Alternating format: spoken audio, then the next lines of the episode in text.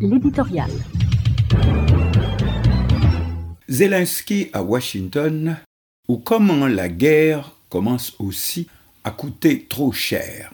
Le président ukrainien Volodymyr Zelensky est à Washington pour une nouvelle demande d'aide dans la guerre contre l'invasion de l'Ukraine par la Russie de Vladimir Poutine.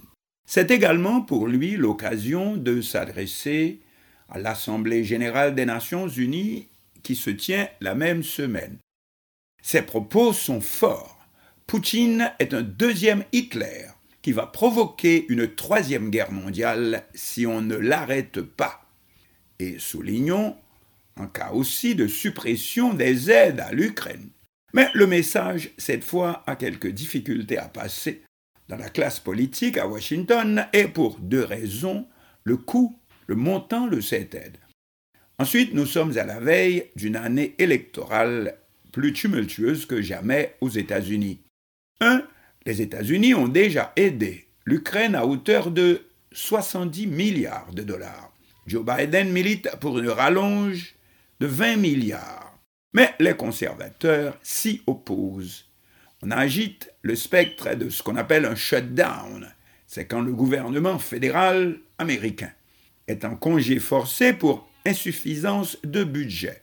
Outre que les démocrates n'ont pas la majorité à la Chambre des représentants, qui décide en priorité dans ce domaine. Deux, les présidentielles, qui auront lieu l'année prochaine, ne s'étaient jamais annoncées pour devoir être aussi tumultueuses.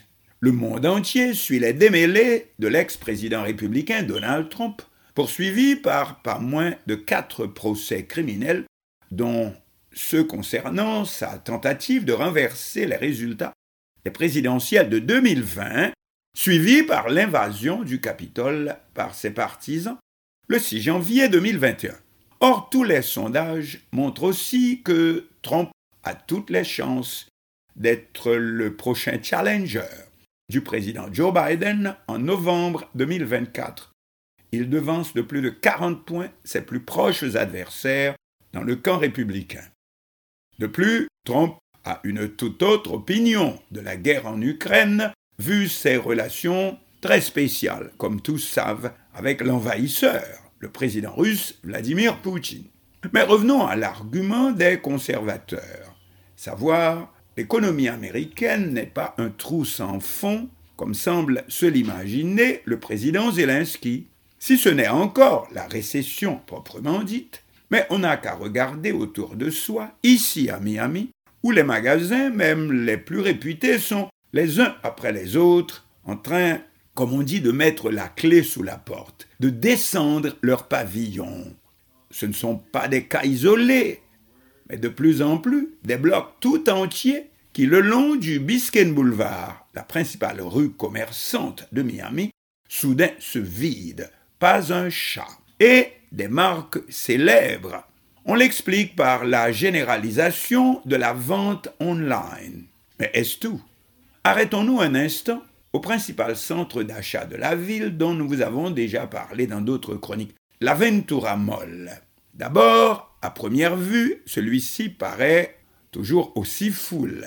Oui, mais à regarder de plus près les marques les plus célèbres. Bien sûr, nous n'avons le droit de citer aucun nom. Si elles n'ont pas encore baissé pavillon, elles aussi, mais elles ne font plus autant recette. Au profit, au profit cependant, de nouvelles dénominations, sans doute moins cotées en bourse, mais plus à portée de la clientèle, et une clientèle qu'on dirait constituée de familles tout entières, donc moins capable de dépenses superflues. Pour oser une comparaison, disons que nous sommes ici plus proches de Times Square, symbole de small business que de Wall Street, ou comme on dit, les grands magasins. En un mot, c'est Zara dans tous ses états. Oui, Zara, le magasin d'habillement aux articles dernière mode, mais bon marché. Mais en même temps aussi, eh bien oui, nous voici soudain loin de la guerre en Ukraine, qui quoi qu'en pensent euh, les Zelensky, Poutine et Biden ici, ne fait plus l'actualité, tandis qu'on est plus susceptible de tomber sur nos comme de plus en plus nombreux en ville, par le truchement bien sûr du programme humanitaire, et mis tout de suite au boulot parce qu'une autre caractéristique de cette métamorphose de l'économie est de créer, semble-t-il, plus de petits emplois. Serait-ce pour que la machine puisse continuer de tourner? Voilà, comme disait l'autre, affaire à suivre. Mais ce n'est pas, ce n'est plus la boîte au trésor que semble croire Volodymyr Zelensky.